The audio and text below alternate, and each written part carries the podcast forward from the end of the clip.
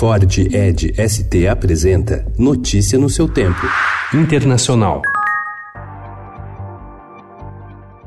Em 2016, Donald Trump se tornou presidente graças aos 60% dos votos que teve em áreas rurais dos Estados Unidos.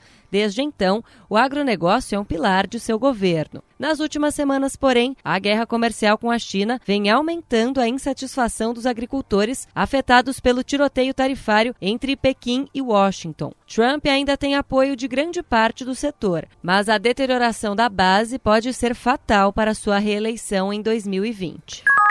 O empresário Alexandre Giordano, envolvido no caso Itaipu, esteve no Palácio do Planalto no dia 27 de fevereiro, segundo o Gabinete de Segurança Institucional. A visita de Giordano, que é suplente do senador Major Olímpio do PSL de São Paulo, ocorreu um dia depois de o presidente Jair Bolsonaro ter ido à Foz do Iguaçu, na fronteira com o Paraguai, para dar posse ao diretor brasileiro da hidrelétrica de Itaipu, o general Joaquim Silva e Luna. Ao Estadão, Giordano disse que foi se encontrar com o então chefe da Secretaria Secretaria de Comunicação Social, Floriano Amorim, na condição de empresário. A SECOM foi procurada e negou que o encontro tenha acontecido.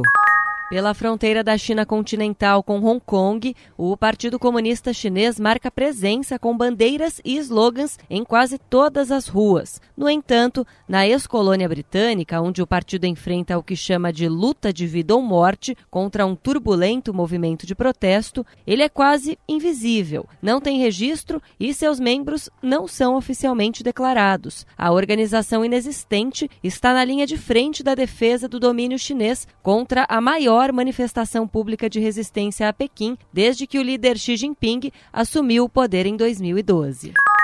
O Movimento Cinco Estrelas, Partido Antissistema e o Partido Democrático de Centro-Esquerda ficaram ontem mais próximos de formar uma coalizão de governo na Itália. Se conseguirem um acordo, o grande derrotado seria Matteo Salvini, líder da Liga, que ocupa a vice-presidência e o cargo de ministro do Interior. Ele foi o responsável por derrubar o governo anterior, acreditando que PD e M5S não chegariam a um acordo e novas eleições seriam realizadas, das quais a Liga sairia com confortável maioria. Notícia no seu tempo. É um oferecimento de Ford Edge ST, o SUV que coloca performance na sua rotina até na hora de você se informar.